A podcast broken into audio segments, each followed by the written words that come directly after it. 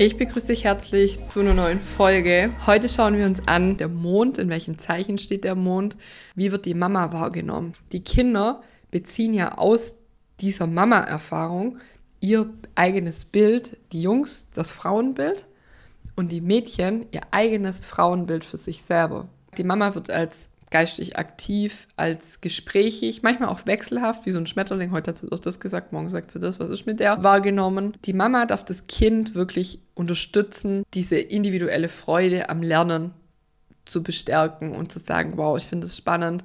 Sie kann dem Kind quasi so einen geistigen Weg weisen und darf ihre eigenen, ihr eigenes Sprachtalent, ihre Neugierde in die Welt bringen. Wie gesagt, als Lehrerin, als Dozentin, Seminarleiterin, was auch immer. Sie hat meistens sehr viel Wissen. Die Frage ist, bist du wirklich überzeugt, dass dieses Wissen wertvoll ist und dass das in die Welt gehört? Und dein Kind oder das Kind zeigt dann dieses Potenzial an. Wenn du das individuell lösen möchtest für dich oder wenn du es mal anschauen möchtest, dann lade ich dich herzlich ein zu Youngstar. Das ist meine monatliche Plattform, in dem wir individuell dein Horoskop in einem Workshop und die Horoskope oder das Horoskop deiner Kids angucken.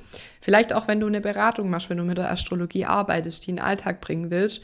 Es ist ein mega, mega cooler Austausch aus ähm, Frauen, die selber mit Kindern arbeiten, die selber Kinder haben. Ein ehrlicher Austausch ist mir total wichtig und da kannst du dein Horoskop Stück für Stück dich damit beschäftigen, besser kennenlernen. Jetzt ist auch diesen Monat das Thema Mond, deshalb gibt es das Video jetzt auch hier auf YouTube. Schau mal vorbei. Das ist total günstig, kostet 25 Euro im Monat und das ist mega, was da an Wissen drin ist. Wir haben drei Workshops, wie gesagt, für Kinder, für Erwachsene, QA, wo du alle Fragen stellen kannst, die dich gerade beschäftigen.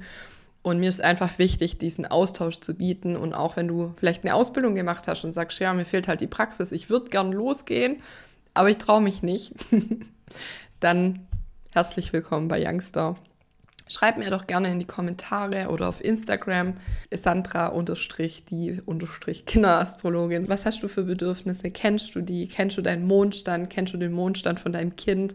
Da freue ich mich drauf. Was hast du für Erfahrungen? Wenn du das reflektierst, bis heute gemacht. Ja, ihr Lieben, das war's schon. Kurz und knackig. Ich wünsche dir ganz viel Spaß bei allem, was du tust.